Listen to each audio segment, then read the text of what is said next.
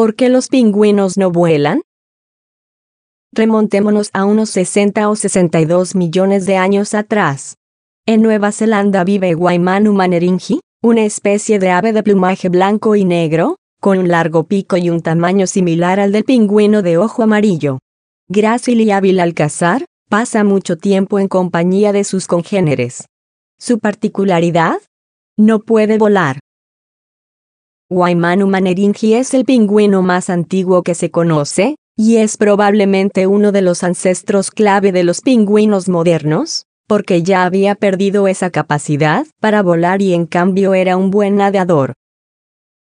El misterio de por qué los actuales pingüinos no vuelan ha tenido en vilo a los científicos durante muchos años, pero se acepta que esta característica, que comparten con otras aves como el avestruz y el emú, es producto de una larga evolución. Primero, vamos a descartar razones por las que no vuela. No es solo porque su peso se los impida. No es precisamente porque sus alas sean demasiado cortas. Tampoco es porque no tengan necesidad de moverse a través de largas distancias. Mira al pingüino emperador, que viaja miles de kilómetros para reproducirse en la Antártida. Al parecer, los ancestros de los pingüinos perdieron paulatinamente la necesidad de volar, debido a que comenzaron a adaptarse mejor al agua, en donde encontraban abundante alimento. Además, no tenían muchos depredadores y por lo tanto no había necesidad de escapar de ellos por los aires.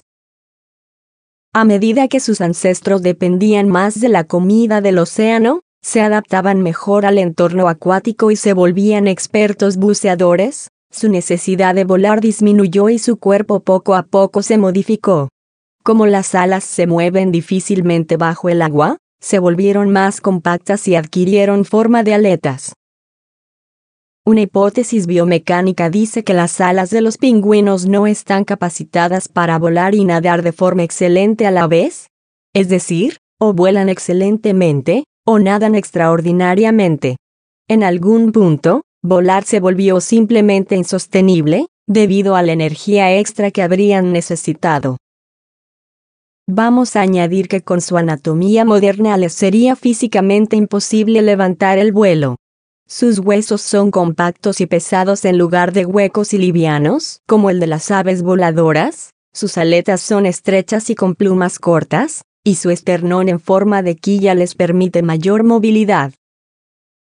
Tal vez los pingüinos no son el epítome de la elegancia en el aire, pero son el perfecto ejemplo de aves supernadadoras.